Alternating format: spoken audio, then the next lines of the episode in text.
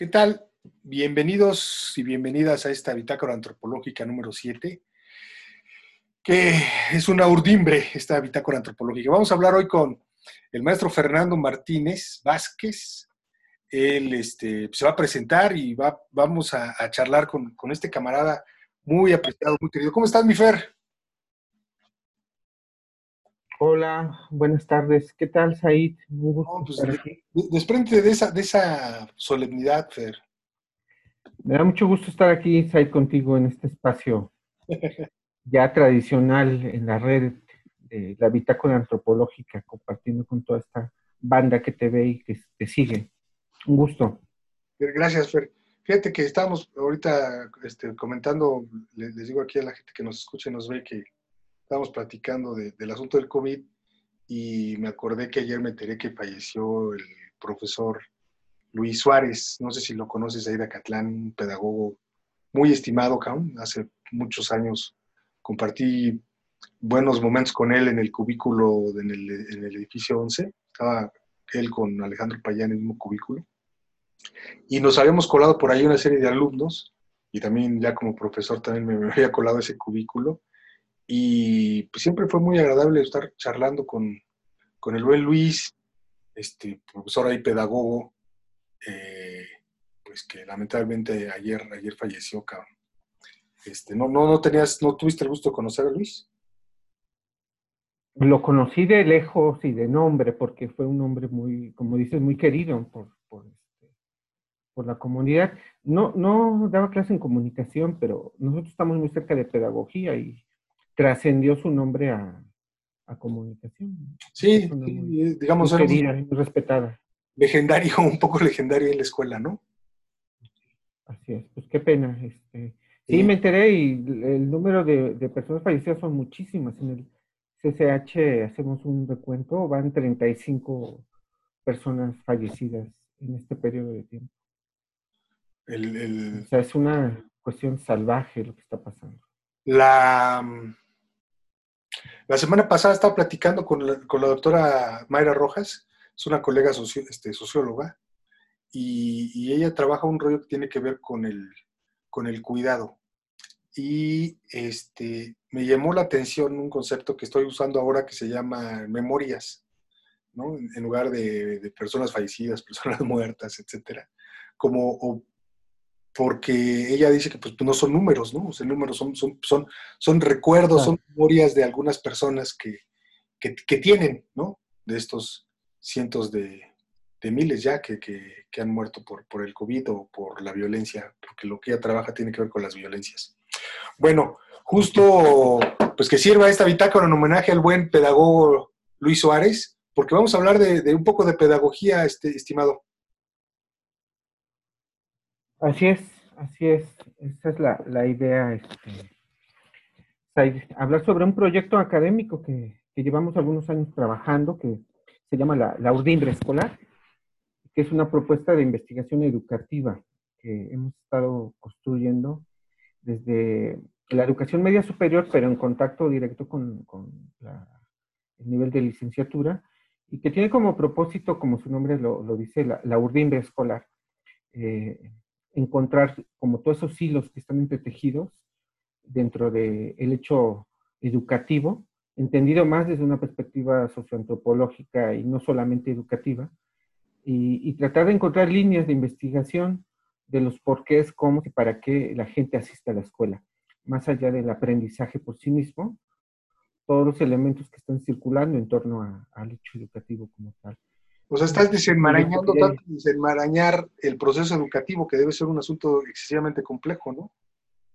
Lo intentamos, lo intentamos, sobre todo porque creemos que hay una necesidad de voltear un poco el enfoque de la investigación educativa, más allá del aprendizaje, que es lo que más se ha hecho, estudios sobre si la gente, los alumnos aprenden o no aprenden, sobre la didáctica, pero nosotros vemos que hay eh, otros elementos que están insertos en el hecho educativo, ¿no? que no se toman en cuenta tanto, aunque hay algunas instituciones que lo, lo, han hecho obviamente antes que nosotros, como el CIMBESTAP del Politécnico, investigadores muy importantes como Eduardo Weiss, que falleció a principios de este año y que fue uno de los pioneros en el estudio de, de este enfoque más relacionado hacia la sociabilidad en el espacio escolar y no tanto hacia el proceso de enseñanza-aprendizaje.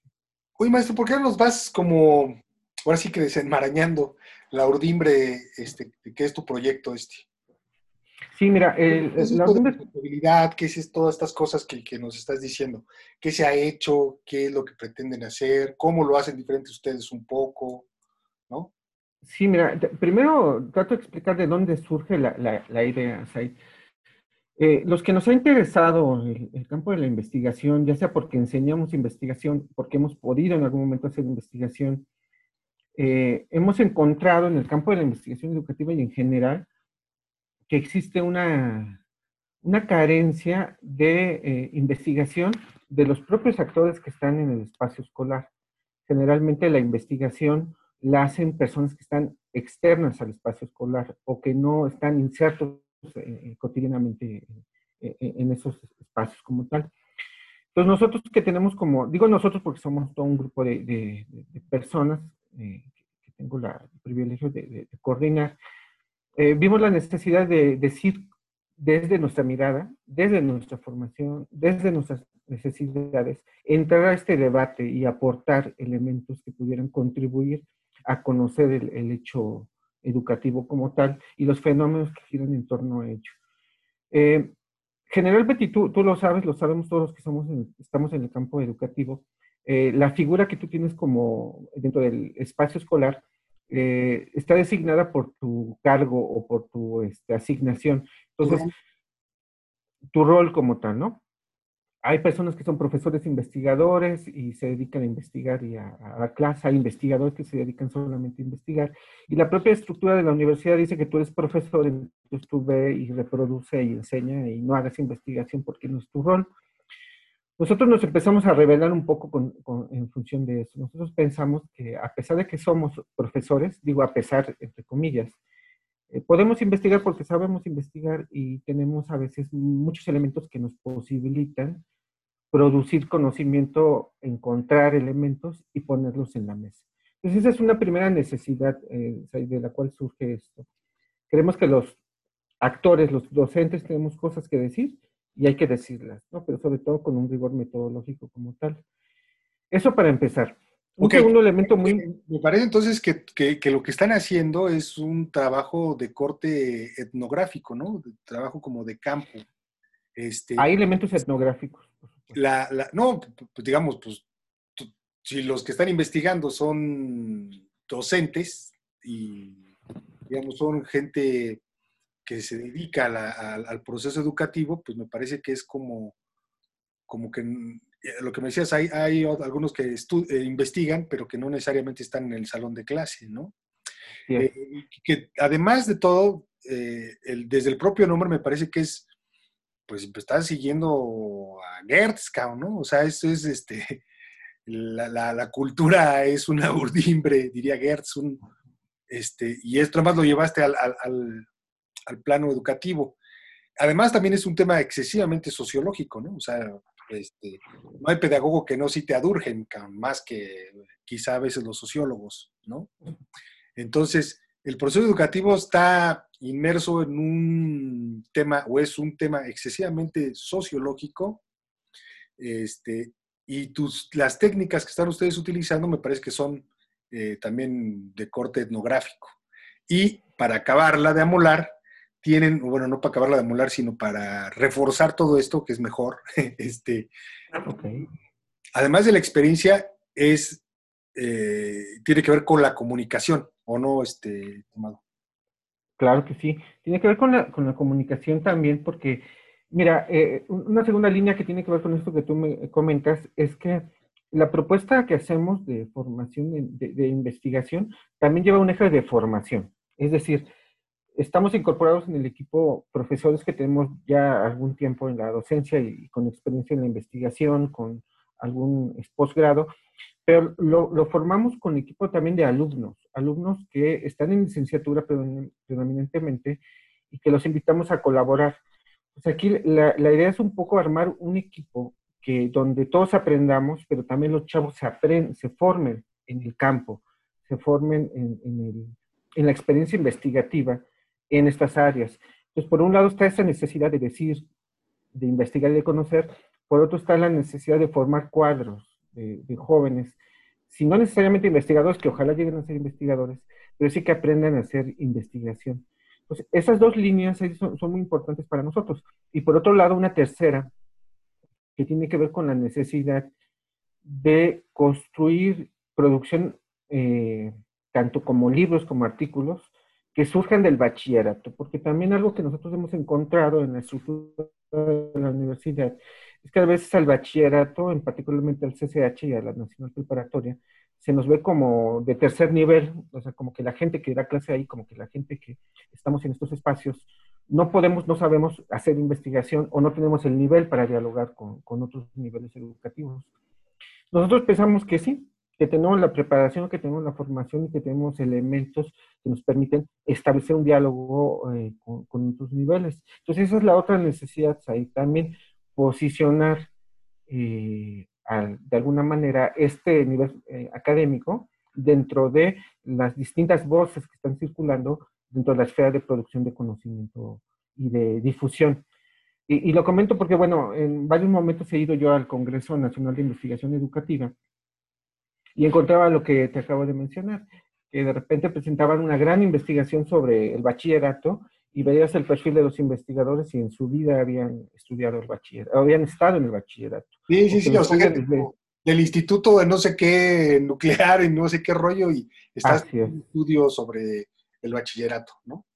Así es, y que, y que a veces muchas investigaciones cuantitativas y es desde los escritorios.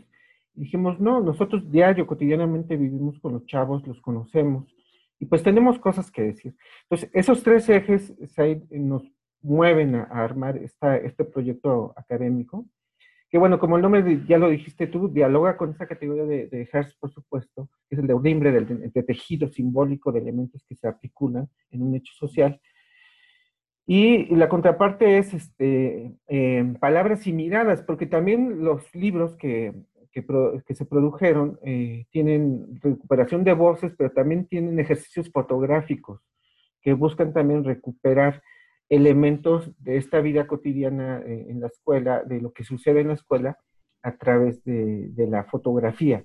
Y, y, bueno, para ello, pues en nuestro equipo está un extraordinario fotógrafo que hizo todo un trabajo en los tres libros para recuperar elementos eh, visuales de, este ejercicio este, de investigación.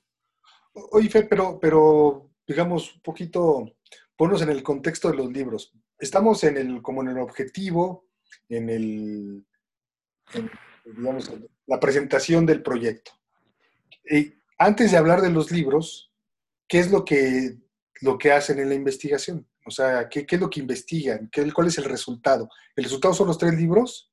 ¿Qué, o sea, tú llevas alumnos de, la facultad que interesados en investigar, llevan todo un equipo atrás, traen esta intención de poder este, acercar y casi este, acercar a, la gente lo que está sucediendo en, el bachillerato.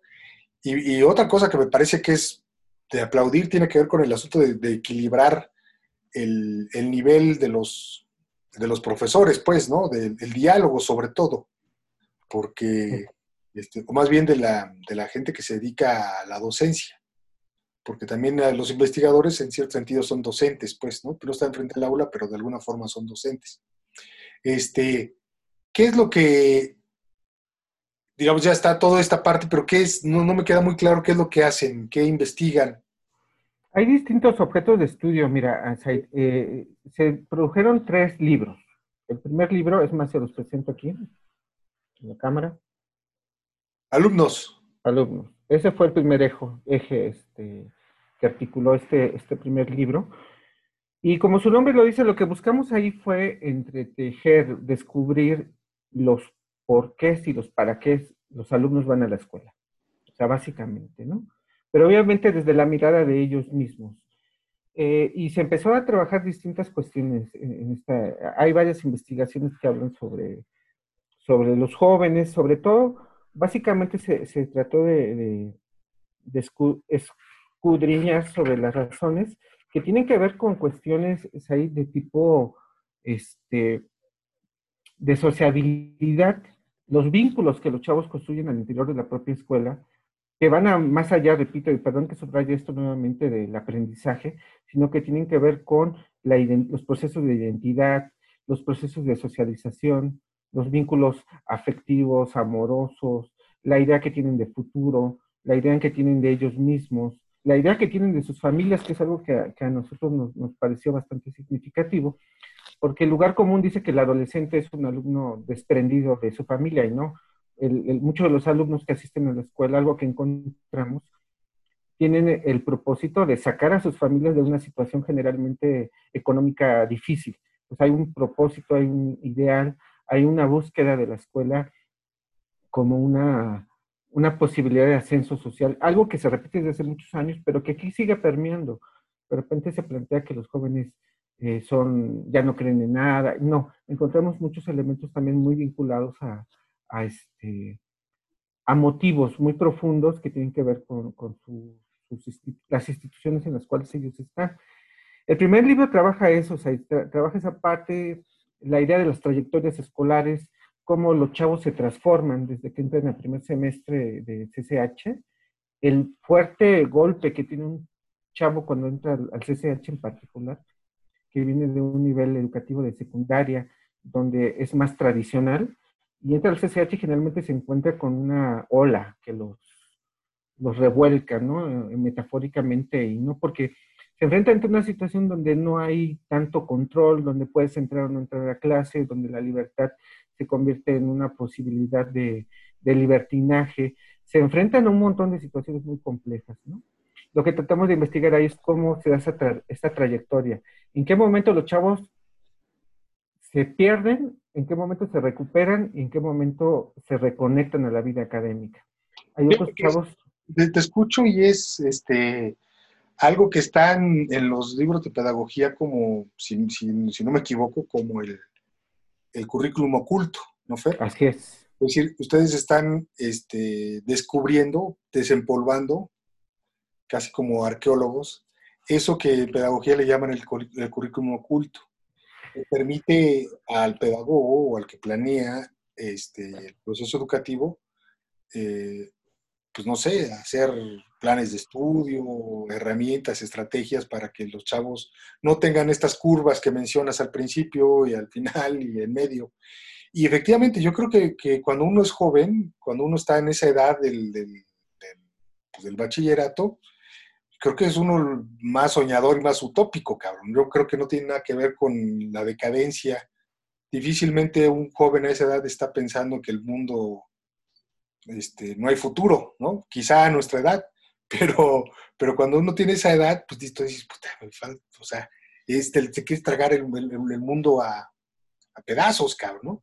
Ok, perdón, síguele ahí, Fer. Este, no, muy bien, muy bien. Me, también trabajamos, eh, son varios capítulos, el libro tiene varios artículos, o por llamarlos así capítulos. Otro que, bueno, no voy a hablar de todos, otro que me parece muy significativo es que trabajamos sobre el asunto del, eh, del fracaso escolar. es un concepto muy trabajado en, el campo pedagógico de la educación, eh, pero muy estigmatizado también, muy estigmatizado porque a veces se, se, plantea que el alumno reprueba o, no sigue por una cuestión que tiene que ver con cuestiones socioeconómicas, con cuestiones este, familiares, y sí, en parte, pero también encontramos que hay otros factores que están ligados también con los procesos de socialización, donde la escuela también se convierte en un elemento que articula al muchacho en otros grupos, en otro tipo de interacciones, que el no entrar a clase, el reprobar materias, está bien, es más, le da estatus, por ejemplo. Esta idea del alumno malo, este, con valores que se contraponen a lo institucional, y es algo que les otorga prestigio, y eso no se ha investigado tanto, se, asigna, reprobó, ¿por qué? Porque tiene problemas económicos, pero encontramos que no es cierto, no necesariamente es así. También hay muchos elementos de socialización que inciden directamente, sobre todo cuando nosotros vemos que los alumnos provienen de colonias donde la violencia es una situación cotidiana, donde han aprendido que la violencia es una forma de vida, es una forma también de legitimar el poder, de obtener prestigio, y eso lo trasladan a la escuela. Entonces la escuela se convierte en un escenario tremendo de miradas, de perspectivas, de comportamientos que difícilmente son este, analizables todas, pero sí podemos empezar a encontrar algunos este, indicios que nos posibilitan nuevas líneas de investigación que casi no se han trabajado ahí. Esa parte es, interesante, pues, de lo que fuimos Oye, sí, o sea, efectivamente vas como el, el tapetito del, proceso educativo y vas, vas descubriendo cosas y, que, que, están ahí, pero que uno a lo mejor no, no aprecia como importantes, como esto que dices, eh, del espejo que es la escuela, de, de, lo que pasa en el barrio, ¿no? Así, así es. Este, no necesariamente eh, cómo pueden cambiar las percepciones del concepto de, digamos, del, error, o cómo, cuál es, perdón, este, del fracaso educativo. El fracaso escolar, que le llaman. puede ir, pues dependiendo de dónde lo mires, cabrón, ¿no? Así es. Este, Así es. De si ese mix, si ese pic, el, el, concepto, puede ir variando muchísimo la percepción que se tenga de ese concepto. Me parece que sí, efectivamente es el, nombre de Urdimbre eh, eh, describe lo, que, lo que ustedes hicieron. Te iba a preguntar, eh, son alumnos de distintos niveles del CCH, de distintos grupos, este, de grupos escolares y de años, pues, o sea, de, primer semestre, así, ¿no? Sí, buscamos obviamente que hubiera una distribución en el objeto de estudio, bueno, en los chavos, que pudieran darnos como un panorama mucho más amplio sobre cómo viven la, la escuela, ¿no? Y en este, último, en este primer libro, y ya es el último comentario que hago sobre este primer libro, porque todavía quedan dos, eh, un tema que nos llama mucho la atención es el tema de las prácticas de riesgo. También hay un artículo ahí que se publica sobre lo que nosotros quisimos llamarle prácticas de riesgo.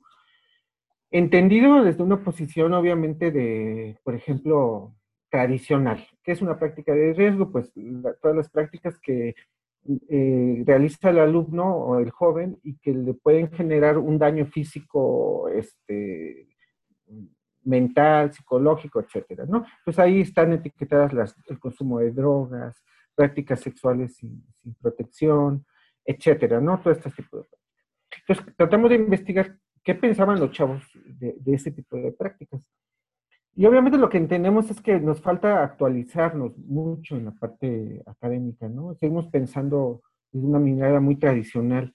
Y lo que para nosotros son prácticas de riesgo, para los chavos son prácticas este, cotidianas. cotidianas, normales, ¿no? Pero era, importante saber, entonces lo que contamos fue eso. Sí, nos, sí fueron hallazgos que preveíamos, eh, pero a mí me, me, llama mucho la atención porque para ellos el que mucha gente consuma droga pues, le parece normal, ¿no? Entonces parece que todo este discurso institucional, gubernamental, ya choca con, con, la percepción que tienen los jóvenes.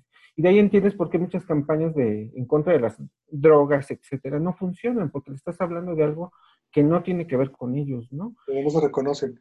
No se reconocen. Entonces, una cuestión bien interesante. Bueno, el libro, el primer libro tiene varios artículos, nada más hablé sobre, sobre algunos, obviamente. Este, el segundo es ahí, dime, dime. ¿Cómo podemos conseguir? Les voy a poner ahí una, un link eh, ahorita cuando se publique este. Ah, ok, perfecto. Te mando el link para quien quiera descargarlo, se pueden descargar completamente. Ah, se pueden descargar este, en electrónico. Sí, están en electrónico si alguien los quiere destacar. Descargar, perdón. El, el segundo fue este, mira. Después de haber trabajado los, los, este, a los chavos, dijimos, ¿y los profes qué? ¿No? Y entonces quisimos hacer un segundo libro sobre cómo viven los profes eh, el hecho docente, pues, la acción docente. Pero nosotros nos quisimos concentrar en los profesores fundadores del CCH. A lo mejor no es algo que, bueno, en la comunidad CCHera es un lugar común decir lo que voy a, a mencionar, pero pues el CCH es un proyecto que surge en el 71, va a cumplir 50 años, muy innovador en su momento, y yo creo que lo sigue siendo todavía, pero que se construye eh, en contraparte al, modelo de la preparatoria. Pero todos los profes que formaron ese modelo del CCH lo construyeron sobre la marcha. Se enfrentaron a un montón de situaciones sumamente complejas, como por ejemplo, quienes hemos estado revisando la historia del colegio, pues no existían programas de estudio, eh, se trabajó bajo un modelo muy setentero en ese momento, donde los profes se reunían, en se reunían para decidir qué daban y cómo lo daban, se reunían para decidir cómo evaluar, se decidían para distribuirse los grupos. O sea, era una especie de comuna académica donde los grupos de docentes construyeron el, el CCH hasta muchos años, este modelo que te comento de socialización, de trabajo grupal, donde los profes se autoorganizaban, duró mucho tiempo. El, el, punto está en que todos esos profes construyeron el colegio, construyeron lo que es ahorita el CCH, se enfrentaron a un montón de problemas, desde problemas académicos como el que acabo de mencionar, de que no había programas de estudio, hasta problemas que, bueno, ellos narran eh, directamente de que a veces los alumnos eran más grandes que ellos, ¿no? En el 71, cuando empiezan las primeras generaciones, pues tenían alumnos mayores, situaciones muy difíciles que se vivieron en México en esa época, estamos hablando de eh, durante la plena, este, eh, el surgimiento de los movimientos, viene el 68, viene el halconazo, un momento de mucha represión política. Bueno, todos estos, exactamente, todos estos grupos políticos en, ese, en esa época generan este, un clima muy complejo en el CCH, en situaciones de mucha violencia, un porrismo exacerbado, este, el gobierno entrando directamente con, la, policía, una situación muy caótica. Y los profesores en este libro, que les menciono, que se llama Maestros Fundadores, lo que tratamos de hacer es recuperar la experiencia de los, de los profes, cómo vivieron esa época, cómo se fueron configurando como profesores, cómo fueron construyendo el colegio. Y, hicimos preguntas muy, muy relacionadas con la vida académica, pero también con la vida personal. Por ejemplo, cosas que a mí me, me destaco mucho las profesoras que investigamos, pues se enfrentaron mucho a situaciones de... De acoso. De acoso, pero también de, estigmatización por su género, por ejemplo, sobre todo las maestras que estudiaron ciencias, eh, la facultad de química, la facultad, este, todas estas facultades de en matemáticas, que estudian matemáticas, etcétera, lo vivieron muy difícil, porque en ese momento el que fueran maestras y que estuvieron estudiando biología o alguna carrera que estaba muy ligada hacia los hombres, pues vivieron situaciones muy difíciles, ¿no? Entonces ese libro a mí me gustó mucho porque fueron entrevistas, todas. Adelante, sí. No, no, no, no, no, está bien, justo te iba a preguntar que hicieran entrevistas, pero más bien es que me parece muy interesante lo, que mencionas, este, iba a decir una, eso lo, digo después, no, síguele. Y, y, y, bueno, pensando en lo que estamos haciendo nosotros, mira, te presento esta, que es una de las eh, más memorables. Todas las, las, entrevistas vienen acompañadas de un retrato de la, de la persona que nos la hizo nuestro maravilloso fotógrafo, y el texto como tal. Este lo presento en particular porque, bueno, esta es una maestra que es toda una institución en CCH Naucalpan, la maestra Piedad Solís Mendoza. Ah, lo que te voy a preguntar, ¿tiene que ver nada más con puro Naucalpan o son de varios, varios planteles? Son puro Naucalpan, aunque agarramos a uno de los personajes más importantes, que fue el doctor Jesús de eh, Bazán Levy, que es toda una institución no solo en Naucalpan, sino en todos los CCH. Fue director general también del bachillerato del gobierno del Distrito Federal todo un personaje, también lo, entrevistamos. Y bueno, te comentaba esto de la maestra Piaget porque cuando uno piensa como en una especie de microsociología, como decía Said, eh, como en esa especie de genealogías, encontramos que la historia de Piedad Solís, la maestra, es como un ejemplo de un proceso social que se daba mucho en una época en México. Ella es una maestra que huye de su pueblo prácticamente para llegar a la Ciudad de México. Esta es la historia casi romantizada, pero hecha en una persona, ¿no? Llega a la Ciudad de México, se pone a estudiar, pero al mismo tiempo es sirviente en una casa muy empoderada y de ahí va a la facultad, aprende mucho, se vuelve profesora de historia y toda una trayectoria impresionante de la maestra. Pero eso te muestra muchos mecanismos de cómo funcionó México eh, a partir de este sector de la población en los años 70. También hay otras historias de profesores que venían de familias de comerciantes, donde sufrieron menos este, estas situaciones. Todos los profesores que entrevistamos vivieron en el 68. Eh, recuperamos también esa experiencia del 68. Eh, muchos fueron militantes, estuvieron metidos en, el movimiento, este, vivieron en carne propia toda la, la, represión del Estado, no solo en el 68, también en los años posteriores. Entonces, este, este libro es interesante en ese sentido, recupera, son historias personales, pero que te permiten ver dinámicas estructurales, generales, en que pasaban en México, en el área metropolitana de la Ciudad de México, pero que también te hablan de las trayectorias que vivieron los docentes para llegar a ser lo que son ahorita. Y, o sea, me, da la impresión este, que, que, el texto nos permite eh, nuevamente desentrañar eh, la historia este, de, México reciente, de la Ciudad de México, de, como dices, del área metropolitana de 40 años atrás. Dice Jaime López que él tiene la edad del rock and roll, yo tengo la edad del CCH, cabrón. Este, entonces, por eso digo que es reciente, ¿no? La historia de atrásito. No estoy tan viejo. Pero lo, que, lo, que, lo que nos permite la voz y la mirada de estos profesores es reconstruir el México de los setentas. La universidad de los setentas, la sociedad de los setentas, ¿no?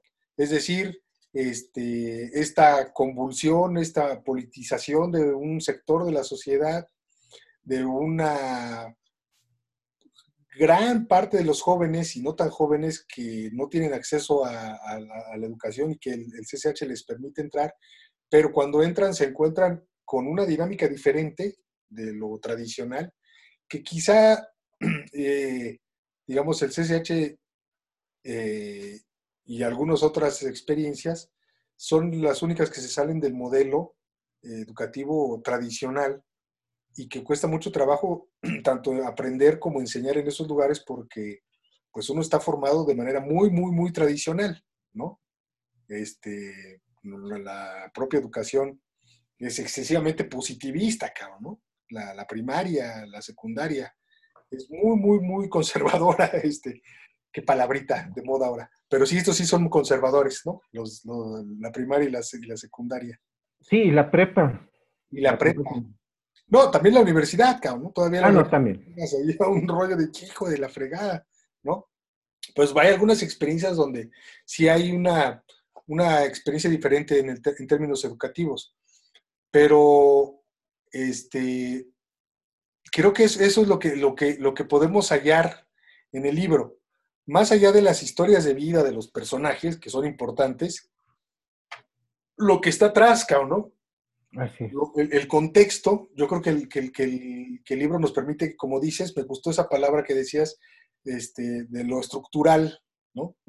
Creo que nos permite conocer el contexto de lo, de lo que pasaba en México y entender entonces el porqué del CCH. Así es. El cómo el CCH tiene que ser así, ¿no? Sin tratar de justificarlo, pero sí, pero sí decir, ah, caray. O sea, es, es como consecuencia de todo este rollo, ¿no? Y entendemos un poquito mejor nuestro, nuestra propia universidad. Sí, claro que sí. De hecho, fíjate que eh, cuando uno lee, digo, yo, yo entré al CCH en el 94 como profesor, pues. Pero muchas de estas, no, como alumno, no, antes. No, yo, bueno, regresando al punto que decías de la tradición, bueno, yo soy egresado de la prepa, yo soy egresado de la prepa 9. Eh, y, y, bueno, obviamente estudié en la FES y pues es un método tradicional, modelo tradicional. Y cuando llegas al CCH, bueno, mi experiencia como profesor, pues te espantas, ¿no? Te espantas por cómo están las mesas, cómo están los pizarrones, por el tipo de alumno. Es una revolución, ¿no? A mí todavía me tocó vivir esa última parte del CCH, yo creo, de ese momento, con un tipo de alumno absolutamente crítico, politizado, etcétera, ¿no? Y no es una romantización, yo creo que fue a muchos que éramos muy jóvenes en ese momento nos daba miedo dar clase, ¿no? Porque, híjole, te preguntaban, te cuestionaban. Sin mala hondez, pero los chavos preguntaban mucho y habían leído mucho, ¿no? Entonces sí, de repente sí tenías terror, casi, casi decías, híjole, tengo que ir a clase otra vez, ¿no? Porque era un alumno muy combativo. Han cambiado los tiempos, han cambiado los alumnos, hemos cambiado los profesores, que sea mejor o peor, pero sí hay un cambio como, como tal, ¿no? Y como tú dices, uno entiende de dónde viene esa tradición. Cuando lees la historia de los profes, te explican de dónde viene toda esa mirada crítica, todo lo que ellos vivieron para poder construir este modelo educativo. Y dices, híjole, con razón, ¿no? Y por eso eran tan combativos. Muchos de ellos ya se están jubilando, ya, ya varios se jubilaron, los que vienen en este libro. Los agarramos en los últimos años como tal, pero sí cuentan unas cosas maravillosas, otras muy tristes, porque también quisimos explorar no solo la parte romántica, sino la parte dura. ¿Cuáles fueron los fracasos que enfrentaron? qué situaciones difíciles, tanto con la autoridad como con los alumnos. Pues tratamos como de mover ahí toda la, la, parte emocional, académica y política de los, de los profes. Se cosas muy interesantes. Ahí para le pueden echar. Perdón, ¿sí? ¿Cuántos profesores entrevistaron? Entrevistamos 17. El criterio era que fueran eh, fundadores todos, todos fundadores, ¿no? Y cumplimos con ese criterio. Ahorita, repito, ya muchos ya se, ya se fueron. Y está padre porque, bueno, como les mencionaba, se compone de un retrato, que hay un ejercicio fotográfico ahí muy importante, muchachos. Este, bueno, que nos esté viendo. Por ahí ojalá Leo vea esta entrevista. El, el, sacar retratos tampoco es fácil y nuestro fotógrafo hizo una cosa maravillosa con los, todos los entrevistados. Los entrevistamos obviamente y luego les tomó un retrato y que ahí viene el concepto también de qué es un retrato fotográfico, cómo se tiene que sacar un retrato fotográfico. Y nuestro fotógrafo hizo un gran, gran trabajo, ¿no? Bueno, ¿y el tercero? Es este. Este lo presentamos este, eh, no lo alcanzo este a ver, año. Es un poquito más. Este año en, la fil de minería. Arriba, arriba, arriba. Pero no lo muevas. Ahí está, Caminos de la Investigación. Listo. Este, este libro es consecuencia del primero y del segundo. Lo, que buscamos aquí fue como eh, pensar en nuevas posibilidades de hacer investigación. ¿Cuáles son los nuevos temas? ¿Hacia dónde podría ir la, investigación? ¿Y si hay nuevos eh, temas? Pues fíjate que encontramos, yo creo que, pues si no nuevos temas, por lo menos nuevos enfoques como tal. Voy a ah. mencionar dos nada más, ¿no? Yo creo que sí, hay que, hay que revolverlos, ¿no? Porque yo creo que no hay, no hay nuevos temas, sino más bien hay que desempolvarlos. hay que desempolvarlos. Lo dijiste tú bien hace rato, que más bien era un ejercicio de, retomar, reconstruir, eh, resignificar algunos conceptos que ya son tradicionales, ¿no? Pero sí ponerlos otra vez en vigencia. A ver, nos ibas a decir unos temas. Este, voy a decir uno, que fue el más polémico y que nos generó varios problemas, ¿no? El, el porrismo, Faith el porrismo es uno de los temas tabú en la universidad. El, estudiar porros, el fenómeno del porrismo, difícilmente se ha investigado. Hay tesis por ahí, pero tesis, pero a nivel institucional, que haya un trabajo sobre porrismo, bueno, los compañeros que hicieron este artículo hicieron todo un estado de la cuestión, encontraron artículos, encontraron este, algunas tesis, pero no es un tema que del que se hable abiertamente, ¿no? Por muchas razones que no. Es que es una, es un mito, es como el, el, el este, este de cloro. no, para la universidad es, es, es, hablar como de algo negativísimo, pues no, no existe. El turismo no es, es, inexistente, ¿no? Así es. Y, por los funcionarios. Y este es un trabajo interesante porque los, los muchachos que hacen esta investigación hacen se meten, hacen observación participante, se meten con, los grupos, asisten a fiestas, los entrevistan, los observan y hacen un trabajo muy interesante, ¿no? Lo que tratamos de hacer aquí en este, en este artículo que mencionas fue como tratar de tocar eh, este tema, pero no desde el estigma, de decir, ay, los pobres son unos delincuentes, y etcétera. Bajo una mirada así puede ser, bajo una mirada estigmatizadora. Pero si tú los ves, pues son personas. O sea, yo tengo muchos alumnos en las aulas que son porros. Y tú los ves, pues son chamacos normales como cualquier otro, ¿no? Que de repente en esos grupos adquieren ciertos comportamientos, pero hay razones. Entonces, lo que nosotros quisimos explorar aquí es ver qué pasaba, cómo funcionaba, ¿no? Cómo, ellos están y por qué están estos grupos. Entonces, es un texto interesantísimo que, pues, ojalá quien nos esté viendo le pueda dar clic ahorita a la página que va a aparecer cuando Oye, y una pregunta, ¿esto lo hicieron alumnos o lo hicieron ya profesores? No, este lo hicieron muchachos de séptimo semestre de la especialidad de investigación de la, de la carrera de comunicación, valga, de la FESA Catlán. Son, son chavos que tienen ya una formación en, investigación, no a total, pero están bien formados. Y los íbamos cocheando, cocheando ¿no? Ahí guiándonos este, para hacer este trabajo. Fue muy interesante y sumamente complejo, ¿no? Y, es porro, se refiere a, al grupo en el, en el CCH. Así es.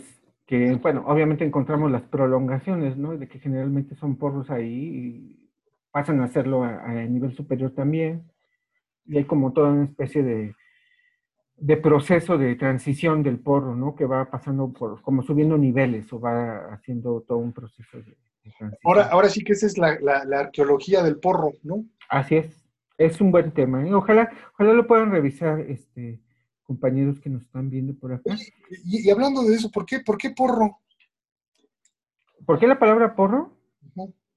Bueno, técnicamente se plantea que porque viene ligado al, al, concepto de, de, las porras, este, que en su momento las porras deportivas, junto con los jugadores de fútbol americano, los usaron algunas instituciones educativas para reprimir movimientos estudiantiles.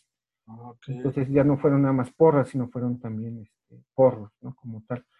Eh, va ligado a los grupos de choque, pues, a los grupos de, para reprimir y oprimir, pero que generalmente en ese momento histórico estaba relacionado con los grupos deportivos, ¿no? Que debido a su... A su que lo había oído, pero no sé por qué se me fue el avión, más bien como que me quedé, la verdad tengo que confesarlo acá, el lapsus, cuando dije la, la arqueología del porro, pensé en, el porro español. Ah, no, no, no.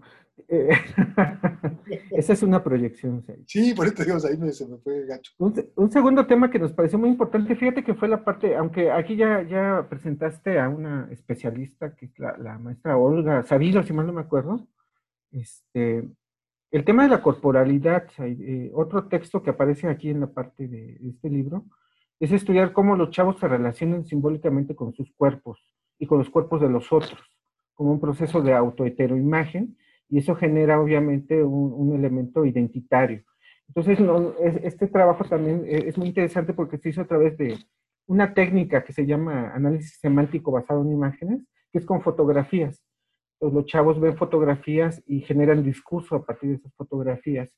Y entonces eh, ese discurso se analiza para, para ver cuáles son sus percepciones, sus representaciones con relación al cuerpo.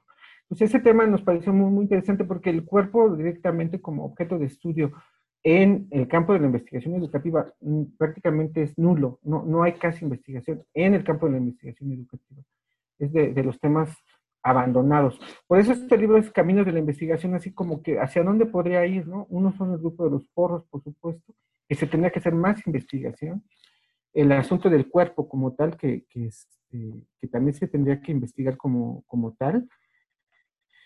Hay otro, otro artículo que pues a nosotros nos gustó mucho, que es la parte que tiene que ver con la transición. Esto lo hizo un compañero que no es del CCH, un compañero que está haciendo su doctorado en educación.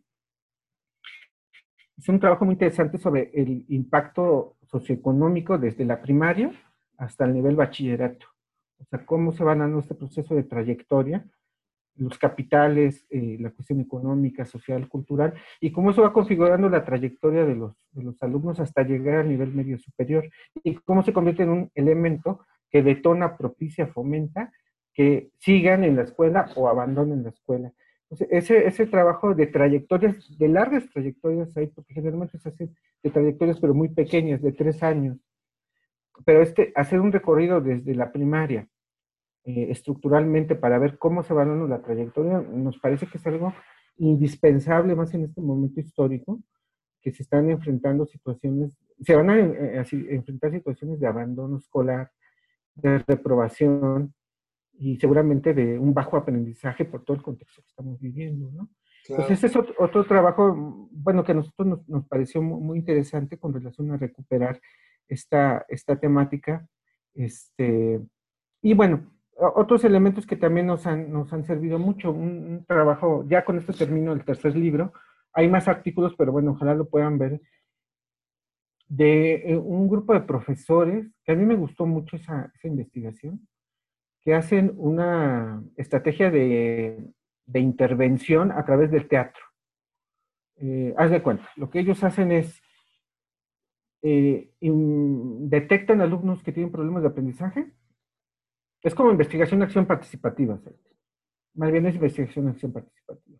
Los llaman, los invitan a, entrar a un grupo de teatro y usan el teatro como una estrategia para reposicionarlos como alumnos que se reconecten a la vida académica, que adquieren confianza en sí mismos, en su expresividad, en su cuerpo, y los vuelven a sacar a la parte académica a mí me gustó mucho, ellos lo datan, hacen una, un seguimiento, siguen una, una, bitácora, recuperan la experiencia de los jóvenes y hacen el seguimiento completo. Entonces es un trabajo muy interesante porque son de esas técnicas de investigación acción participativas ligadas con el arte, en este caso con el teatro. Es un trabajo interesantísimo. Obviamente el profe que escribe, uno de los coautores, es un maestro de teatro con una experiencia impresionante pero él parte de la pregunta, ¿cómo usar el arte, cómo usar el teatro como un elemento que auxilie a los chavos, que los ayude a romper cierto tipo de situaciones que tienen que ver con sus propios miedos, con, una serie de circunstancias que los rodean, para rearticularlos a la parte escolar. Entonces es un trabajo interesantísimo, ojalá lo, puedan revisar y, me gustó mucho porque es interdisciplinario y, va conectado a toda esta parte, ¿no? Y ese es el tercer libro que, que, publicamos, son tres, repito, tratamos de juntar como la gama de profe, alumnos. Nos faltó uno y nos lo dejaban en claro muchos compañeros trabajadores en el CCH, ¿no? Y dijeron, ¿y nosotros qué? Los trabajadores también somos este, parte de la escuela, ¿no? Este, ¿Por qué no nos entrevistan a los bibliotecarios, a la señora de intendencia, este, la que siempre está barriendo y que seguramente sabe más del mundo CCHero que cualquiera de nosotros, la que está barriendo cotidianamente, eh, el señor que, Sí, sí, sí, la señora que limpia los baños, o sea, pues claro, imagínate todo el conocimiento y saberes que tienen ellos sobre la vida cotidiana en el, en el CCH, ¿no? no el CCH, El tema se pone muy, muy escabroso, Fer, con el asunto del sindicato. Ah, los, actores eh, en, el proceso educativo no solamente son los, alumnos y, los profesores, es la familia, es la institución, efectivamente tiene que ver con los trabajadores estos este, sindicalizados, que no son propiamente docentes, pero que trabajan dentro de un lugar este, educativo, ¿no? dentro de un espacio educativo, pero en el que en el, si, si, si empiezas a escarbarle ahí con el asunto de los de servicios escolares, con los de vigilancia, con los, ¿no? Empiezas a meterte a tema escabroso del sindicalismo eh, universitario, que es oh, un tema también poco explorado, casi tabú. Es como hablar del ejército de la Virgen de Guadalupe, cabrón. Así es. Así es. Es, malo, pero no se toca. Es casi como el porro, ¿no? Es el porro institucionalizado, el, sindicalismo, ¿no? Igualmente las autoridades, ¿no? ¿No te acuerdas a la, doctora Larissa Adler? Ella fue quien trabajó un poco las estructuras de poder al interior de la universidad. También eso es otro tema que no se ha investigado, ¿eh? Todos los grupos de poder que controlan pues todas las instituciones educativas, no solo la, UNAM, sino cualquier institución educativa, pues hay elites, ¿no? Hay grupos de poder que controlan tanto la estructura académica como la económica, como el prestigio y el otorgamiento de premios, etcétera, pues es una élite que está ahí y que difícilmente vamos a tener acceso porque pues son, como dices, intocables, ¿no? Está cerrada esa puerta para los mortales pero pues seguramente en algún momento alguien ojalá pudiera entrar a entender todas esas dinámicas que se están dando en, el poder, ¿no? Y que es realmente uno cuando te relacionas con ese tipo de personas, te das cuenta que es otra universidad, ¿no? O sea, dentro de la universidad hay muchas universidades. Y dentro de esas universidades, nosotros los de educación media superior somos unos, y a veces somos los de más bajo de la, la estructura.